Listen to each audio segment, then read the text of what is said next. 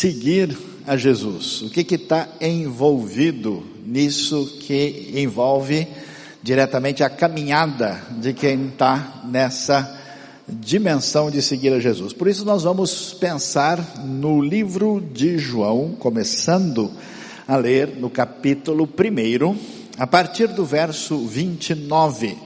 O Evangelho de João nos diz o seguinte, nós vamos ler até o verso 34 e depois ler alguns versículos mais para frente.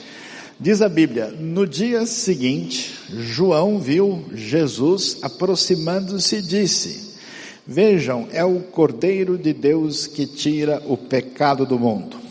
Este é aquele a quem eu me referi quando disse, vem depois de mim um homem que é superior a mim, porque já existia antes de mim.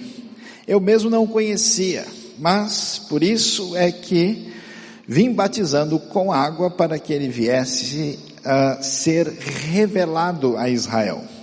Então João deu o seguinte testemunho: Eu vi o Espírito descer dos céus como pomba e permanecer sobre ele. Eu não teria reconhecido se aquele que me enviou para batizar com água não me tivesse dito: Aquele sobre quem você vir o Espírito descer e permanecer, esse é o que batiza com o Espírito Santo. Eu vi e testifico que este é o Filho de Deus. Um pouco mais para frente, a partir agora do versículo 43, a Bíblia nos diz que no dia seguinte, Jesus decidiu partir para a Galileia. Quando encontrou Filipe, disse-lhe: Siga-me. Filipe, como André e Pedro, era da cidade de Betsaida. Filipe encontrou Natanael e lhe disse: Achamos aquele sobre quem Moisés escreveu na lei, a respeito de quem os profetas também escreveram, Jesus de Nazaré, filho de José. Perguntou Natanael, Nazaré, pode vir alguma coisa boa de lá? Disse Filipe, venha e veja.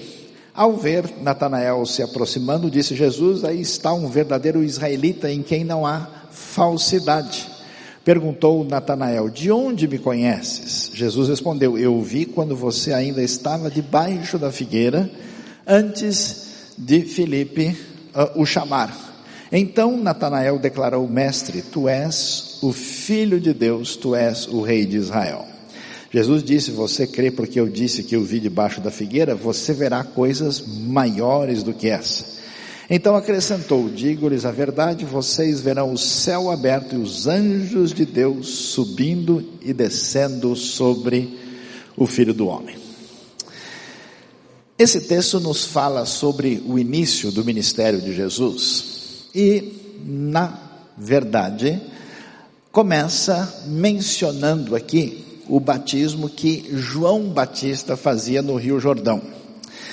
Para a gente entender bem o que está acontecendo, nós temos João Batista num lugar extremamente central do ponto de vista da movimentação das pessoas aqui. Porque uh, muita gente vinha da Galileia e até mesmo da parte mais ao sul do deserto da terra de Israel, e eles passavam, sempre viajavam junto ao Rio Jordão, por quê? Para poder ter acesso à água. E quando eles estavam num determinado uh, ponto ali, uh, subia uma estrada que ia para Jerusalém. O vale do Rio Jordão tem mais ou menos aí nesse lugar cerca de 300, 350 metros abaixo do nível do mar. Então havia uma subida, mais ou menos como quem está no litoral aqui sobe, né, de, do litoral de São Paulo para a cidade de São Paulo, é muito parecido, porque Jerusalém também está mais ou menos a 800 metros acima do nível do mar. E eles subiam. Portanto, todo mundo que ia para as grandes festas de peregrinação passava ali. O que, que acontece? Esse momento é um momento de muita corrupção na estrutura religiosa que a gente encontra em Jerusalém a gente vê um momento de crise manifesta em vários aspectos da vida do povo do ponto de vista político, moral e religioso. E aí surge João Batista, que é aquele que vem no espírito, no poder de Elias, anunciando que o reino de Deus está chegando. E ele anuncia e convoca as pessoas para serem batizadas. Mas a pergunta é: que história é essa de ser batizado? João Batista inventou isso, por isso que ele foi chamado de João Batista. Os judeus tinham o hábito, conforme o ensino da lei, que a gente sempre se purifica com água. Por isso que eles sempre se lavavam, sempre faziam essas purificações. E em todo lugar onde existe uma presença judaica, existe o que é chamado de mikveh, que é um tanque de purificação. Até nas ruínas de Qumran, nos manuscritos de Mar Morto, um lugar onde quase não tem água, acharam um monte de tanque de purificação. Em frente à entrada do templo, onde os primeiros que creram em Jesus foram batizados, também lá tem vários tanques de purificação. Isso era muito importante. E o que que João Batista está dizendo? Dizendo para o pessoal: olha, agora chegou o momento. Chegou o momento do, da vinda do reino de Deus, e portanto vocês devem uh, se arrepender e mudar de vida. E ele faz essa convocação. E ele está exatamente no ponto central onde passa um monte de gente. João Batista está sendo muito estratégico. E quando ele está fazendo isso, de repente aparece Jesus. E quando Jesus aparece, nós vemos o registro aí muito nítido no começo de João e também nos outros evangelhos. João Batista vai reagir de maneira muito especial porque Jesus vai ser batizado. Agora é claro que Jesus não vai ser batizado porque ele precisa de purificação de pecado ou que tem qualquer coisa a ver com a situação de arrependimento. Jesus, no Novo Testamento, num certo sentido, ele é o novo Adão. Assim como Adão passou pelo teste de obediência e foi reprovado, e é interessante, né, que Adão estava no jardim, no jardim do Éden, numa situação de estabilidade total. Ele foi ah, ali tentado pela serpente juntamente com Eva e ele cai e o juízo de Deus o atinge como também a todos os seus descendentes. Jesus, é interessante, vai ser batizado numa espécie de batismo em favor do mundo, um batismo que é um exemplo, e esse batismo, Jesus sai e vai enfrentar Satanás. Em vez de jardim, ele tem deserto. E ele inicia o seu ministério. E quando Jesus chega, João Batista começa a explicar bem o que está acontecendo. Esse reino de Deus que se manifesta é um reino que não vem com aparência extraordinária, não chega lá no meio do momento mais importante litúrgico do Templo de Jerusalém. Não. É na beira ali do pequeno Rio Jordão, e Jesus chega e João Batista mesmo disse: Ó, eu nem teria reconhecido a ele, apesar de que eles são parentes, são primos ali ah, por parte de mãe. Eu nem teria reconhecido se não tivesse sido dito para mim. E ele afirma a grande verdade que aí está o Cordeiro de Deus que tira o pecado do mundo. Falando sobre que a chegada do reino envolve a grande redenção envolve o perdão dos pecados, envolve a necessidade espiritual e moral maior humana que é atingida aqui pela provisão de Deus. Por causa do batismo de Jesus e com aquilo que acontece com os primeiros seguidores de Jesus, todas as pessoas que depois vão ouvir essa mensagem, que Deus não se esqueceu de nós, que Ele é bom, que Ele é poderoso, e que ele estabeleceu um meio pelo qual nós somos chamados a ter uma comunhão plena com ele através daquilo que Cristo Jesus fez. E vamos em breve celebrar o Natal lembrando da encarnação do Filho de Deus, que assim é chamado nesse texto. E então, a, a partir daí, todos aqueles que se tornam discípulos de Jesus, em obediência ao que o próprio Jesus nos orienta, nos apresenta, são chamados a uma cerimônia pública de identificação com Cristo. Eles entendem que o reino chegou, eles entendem que o Cordeiro de Deus tira pecado do mundo, Eles entendem que isso tem a autenticação de Deus, porque no próprio batismo de Jesus a gente ouve a voz do próprio Pai, o Filho é batizado e o Espírito Santo em forma de pomba se manifesta, a triunidade divina está presente ali e portanto Jesus estabelece isso e dá a sua ordem para que todos aqueles que vierem a crer sejam eles batizados. Por isso, o que, que a gente descobre na realidade de seguir a Jesus? Que seguir a Jesus não é fazer parte de uma cultura cristã, não é fazer parte de uma tradição, não é uma atitude que vem a, a, a ter com, com a ideia é, de seguir uma espécie de exemplo de pessoas próximas de nós não é um processo automático. A gente sempre diz e reforça né, que Deus tem filhos, mas ele não tem netos. Ninguém é automaticamente seguidor de Jesus. Para que isso aconteça, a pessoa precisa, de fato, entender a mensagem do Evangelho, que ele não pode ser salvo pela sua religiosidade, pelas suas obras, pelos seus méritos, pela sua qualidade A ou B ou C, que ele é chamado a um arrependimento, uma demonstração de fé, e quando ele entende isso, ele é batizado de maneira consciente, numa espécie de atitude de assumir o Evangelho. Por isso, a partir do que acontece com Jesus, todos aqueles ah, que são convocados para ah, entrar no reino, publicamente manifestam essa necessidade de uma cerimônia perante todos e dizer, eu me identifico com Cristo, é como alguém que diz assim, eu assumo Cristo na minha vida.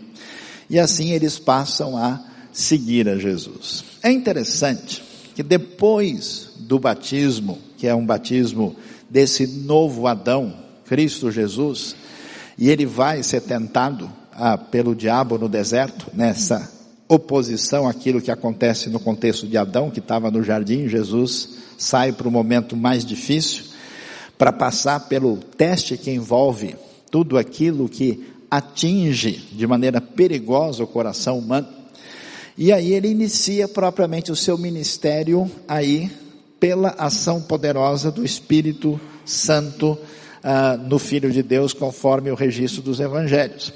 E aí ele vai para Galiléia e ele começa a chamar os discípulos. Ele começa a convocar os seus seguidores. E é interessante observar, nós temos aí vários textos que falam dos seguidores de Jesus, desses que começam a segui-lo. Mas nós temos de maneira muito especial o que vemos no caso do convite que ah, Jesus faz envolvendo a pessoa de Natanael. Então vejam só o que, que o texto bíblico nos diz. Ah, havia uma pequena ah, cidadezinha ali perto, né, que era chamada Betsaida, é uma coisinha de nada, a gente não faz ideia como isso que a gente vê com o nome de cidade, são vilarejos onde vivem as, às vezes 500, 800 pessoas. E lá ah, é a cidade é, que, onde de onde vieram Filipe, André e Pedro. E Filipe encontra Natanael. E como é que as coisas são definidas? Como é que a gente entende e sabe de fato sobre Jesus? Não é por uma via mística, não é por um caminho simplesmente em função daquilo que ele faz, fala e realiza, mas através daquilo que a palavra divina tinha dito.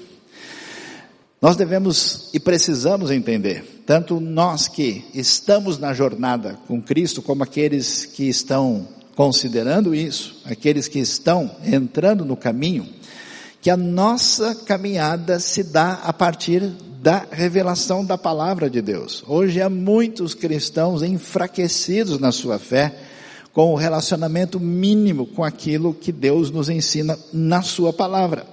E quando Filipe encontra com Natanael, ele diz, ó, achamos aquele sobre quem Moisés escreveu na lei, a respeito de quem os profetas também escreveram. Jesus de Nazaré, filho de José. Um pouquinho antes ele foi chamado de filho de Deus. Ou seja, Jesus não é um acaso, não é simplesmente um acontecimento de ordem política ou social. Jesus não é simplesmente um mestre diferente, Jesus, tudo que envolve, ele está profetizado em muitas profecias nas antigas escrituras hebraicas. E é interessante, o caminho do encontro com Jesus para segui-lo se fundamenta naquilo que Deus revelou na sua palavra. Se você não ouve a palavra de Deus, se você não entende e não recebe essa palavra, você corre o risco de entender Jesus de uma maneira que não tem nada a ver com o que de fato ele é. Aliás, Jesus é apresentado como bandeira de uma série de coisas que não tem nada a ver com ele propriamente dito. Virou um instrumento de marketing, seja positivo ou negativo. E assim, ele diz, olha, Jesus de Nazaré. Mas Natanael, ele é inteirado das coisas. Ele sabe sobre as profecias. Ele sabe das profecias que Jesus tem que vir da tribo de Judá que ele é o Messias, portanto, descendente de Davi. E nós estamos na Galiléia, um lugar longe. E tem uma cidadezinha lá que não é quase nada, chamada Nazaré. E Felipe, com toda sinceridade, ele falou: Nazaré? Ixi, desculpa. Pode vir alguma coisa de lá? Aliás, a gente sabe hoje que Nazaré nem é exatamente uma cidade, é um vilarejo que é periferia de uma cidade maior chamada Séforis, que você não tem nem esse nome no Novo Testamento. Provavelmente, José, que era um construtor barra carpinteiro, não trabalhava só com madeira, está ali, morando nesse lugar mais distante, talvez trabalhando para gente de Séforis que tinha condição, de fato, de oferecer algum tipo de serviço. E aí ele fala, escuta, Nazaré, Nazaré, me desculpa, eu não estou sabendo de nada. Vocês sabem que no Antigo Testamento nós não temos nenhuma referência específica a Nazaré. Existe um texto, né, porque o Mateus vai dizer que Jesus seria chamado de Nazareno. Só que quando você lê a Bíblia toda, nos seus 929 capítulos do Antigo Testamento, não tem nenhum lugar onde fala que ele é chamado Nazareno. O único jeito de entender isso é ver o trocadilho que existe na língua hebraica. Porque em Isaías capítulo 11, verso 1, lá está dito que da raiz de Jessé haveria de surgir um, um rebento, uh, um, um ramo que surge, que nasce da raiz. E essa palavra rebento, a palavra ramo que aparece lá em Isaías é a palavra netzer. E Nazaré em hebraico é Natseret. Então é muito parecido, é como se Nazaré chamasse rebentosa. Surgirá um rebento, e a cidade chama rebentosa, opa, agora entendi tudo. Então quando Jesus é chamado de Nazareno, e o Nazareno que vem exatamente dali, a gente estabelece o link, a conexão, e aí Felipe não está com isso na cabeça na hora, não tem essa relação e diz, escuta, Nazaré, que história é essa? Esse é o profeta que Moisés disse que haveria de vir? Esse aí, aquele é, que os profetas de Israel anunciaram, Filipe então vai lá e diz: venha e veja. Quando Natanael vem chegando, Jesus vai surpreender e preste atenção.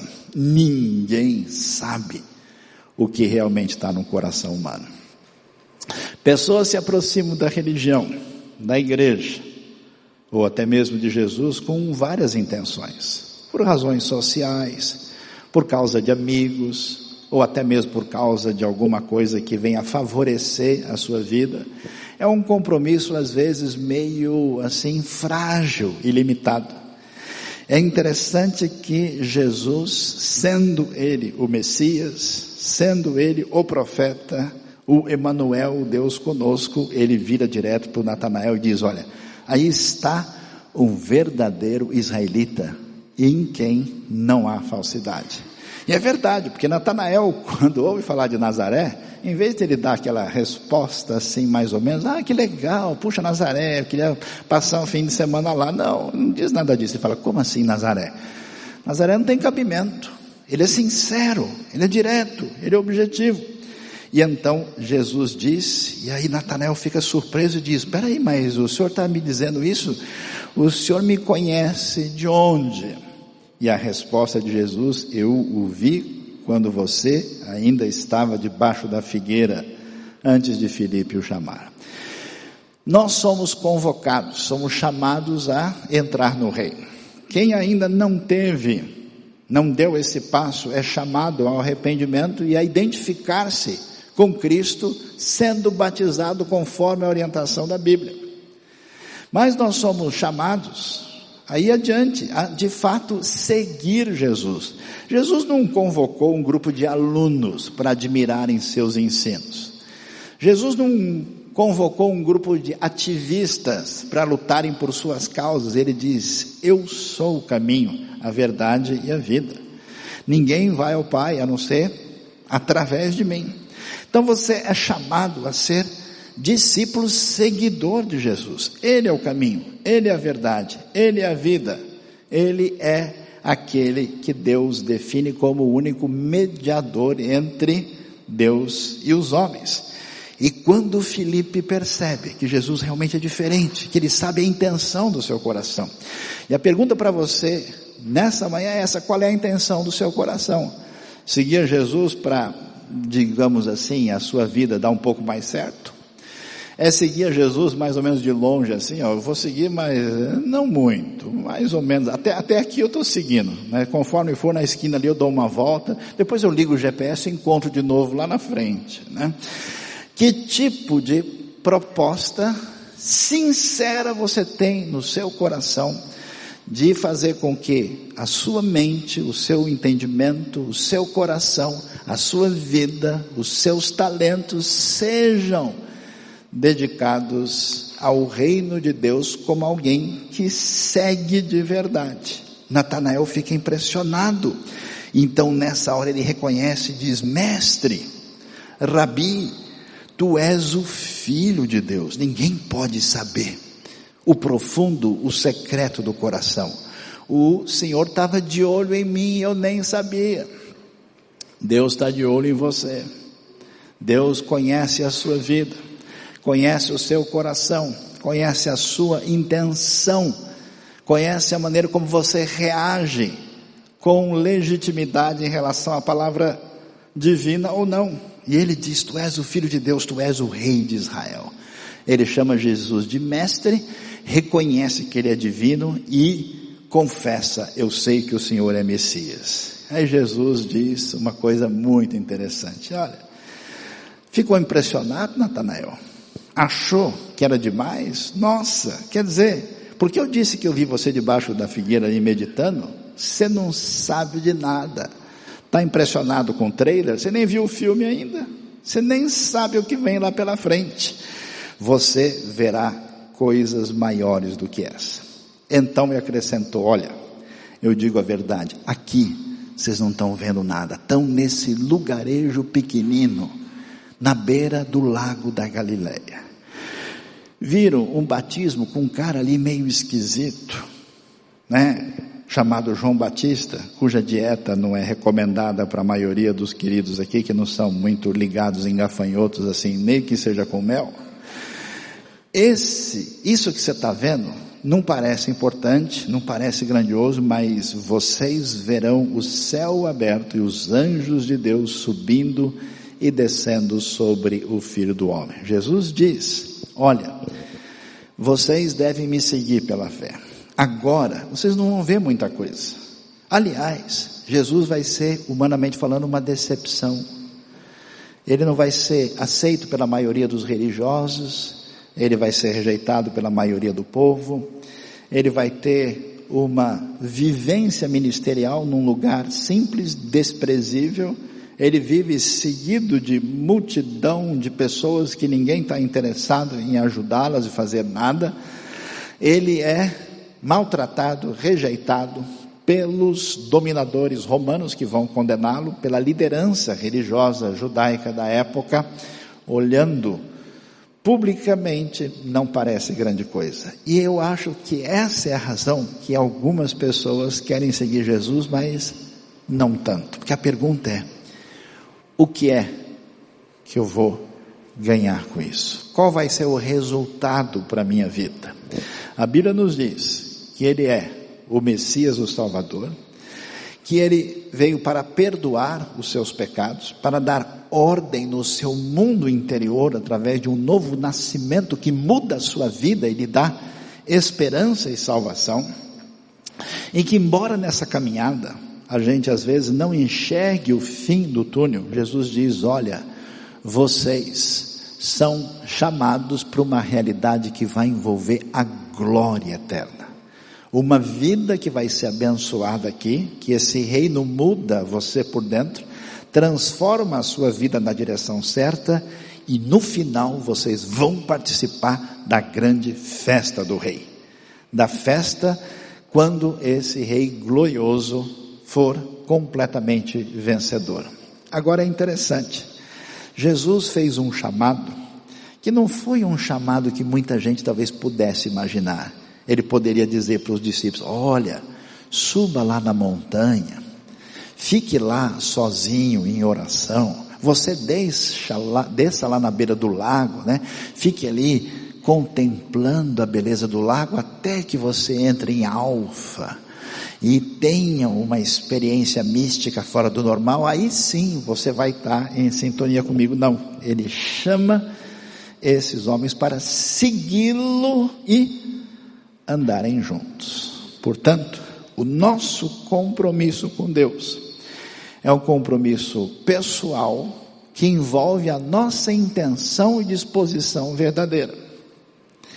Esse nosso compromisso envolve uma atitude de assumir a fé publicamente.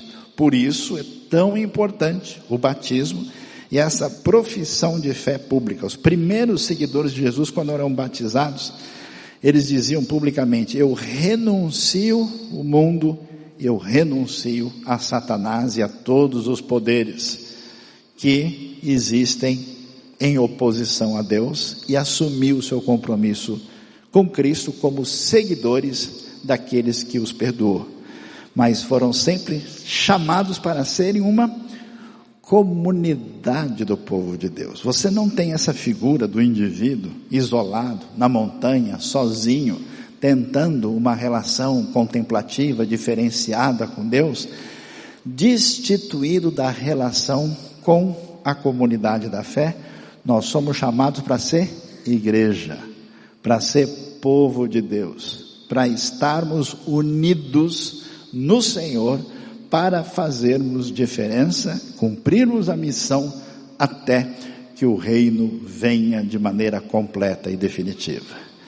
Deus abençoe a nossa vida e o nosso coração. E que nesse final de ano, agora chegando o Natal, o Ano Novo, faça aí um balancete da sua vida, dá uma equilibrada. Você tem passos na fé que precisa dar e que você não deu? O seu compromisso está comprometido? Você quer seguir mais? Eu sigo a Jesus pela, pelo Twitter de Cristo, né? Eu vou curtindo Jesus no Insta, né? Eu mando um joinha no Face de Jesus, né? O pessoal diz que o Facebook não pode ser do diabo, porque o diabo nunca mostra a cara e é o Facebook, né?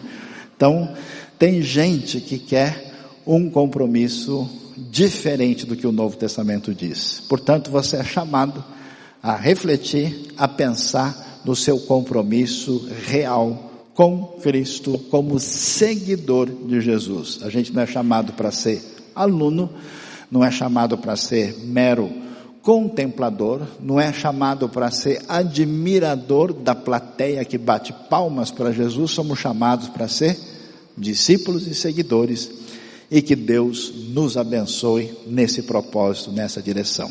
Amém? Se inscreva no nosso canal no YouTube, siga a gente no Instagram e no Facebook e fique por dentro de tudo que está acontecendo.